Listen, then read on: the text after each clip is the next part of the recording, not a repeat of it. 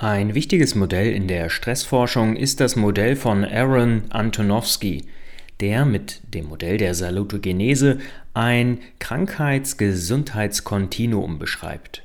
Du kannst dir vorstellen, du bist auf einem Lineal, hast den Nullpunkt und die 20 cm Marke und bewegst dich im Laufe deines Lebens immer wieder von rechts nach links, eben je nachdem, in welcher Lebenslage du gerade steckst.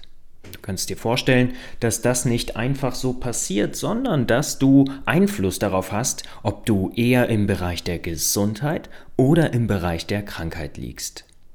Diese Faktoren nennt Antonowski Risiko- und Schutzfaktoren. Ein ganz einfaches Beispiel ist hierfür das Rauchen oder der Konsum von schlechter Ernährung oder Alkohol. Machst du das regelmäßig? Einmal am Tag das Feierabendbier, drei Zigaretten während der Arbeitszeit und dann eine ganz, ganz unausgewogene und schlechte Ernährung mit viel Zucker und Weizenmehl, dann kannst du dir vorstellen, dass du nicht lange gesund bleibst. Ganz anders sieht es aus, wenn du jeden Tag eine Handvoll Obst, drei Hände voller Gemüse isst und drei Liter Wasser trinkst. Risiko- und Schutzfaktoren gibt es nicht nur auf der materiellen Ebene oder im Verhalten, sondern natürlich auch über Außenfaktoren wie ein gesundes soziales Umfeld, Verstehbarkeit des eigenen Seins, aber natürlich auch das Kohärenzgefühl, das heißt also, dass du dich wohlfühlst mit dem, was du tust, wie du im Leben stehst etc. In dem Modell von Antonowski wird deutlich, dass Schutzfaktoren verhindern können, dass Stress überhaupt entsteht. Ein kleines Beispiel hilft dir, Schutzfaktoren zu verstehen. Stell dir vor, du bist übergewichtig und hast an einem Montagmorgen richtig verschlafen. Du setzt dich ins Auto und willst gerade losfahren, doch der Motor spinnt.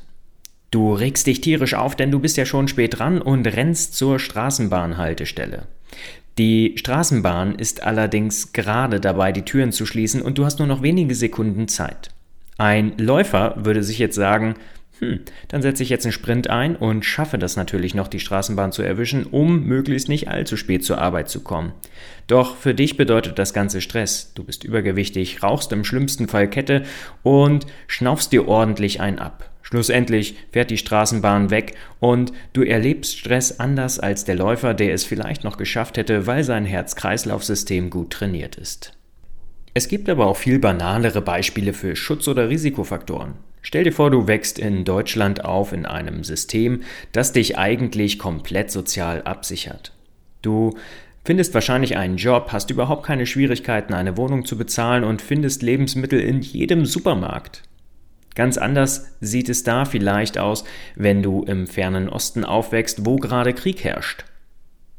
Die Lebensumstände sind einfach anders und du kämpfst wahrscheinlich wie in der Steinzeit damals um das tägliche Überleben. Dein Leben ist geprägt von Angst, vielleicht sogar von Flucht etc. Und du hast nicht die Möglichkeiten, die ein Mensch hier in Deutschland hat. Grundlegend können wir also sagen, das Ziel von Stressbewältigung ist es, Schutzfaktoren auszubauen, um so möglichst viele Ressourcen gegen Stress zu sammeln. Gleichzeitig haben wir die Möglichkeit, Risikofaktoren zu reduzieren, um so einen ausgewogenen Alltag herzustellen. Und jetzt kommst du. Nimm dir ein leeres Blatt Papier und einen Stift zur Hand und schreib alle Risikofaktoren auf, die dir in deinem Alltag begegnen.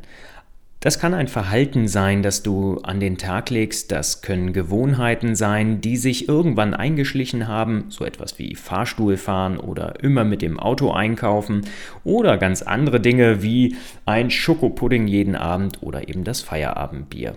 Gleichzeitig bitte ich dich zu reflektieren, welche Schutzfaktoren du aufbauen kannst oder aber über welche Ressourcen du sogar schon verfügst.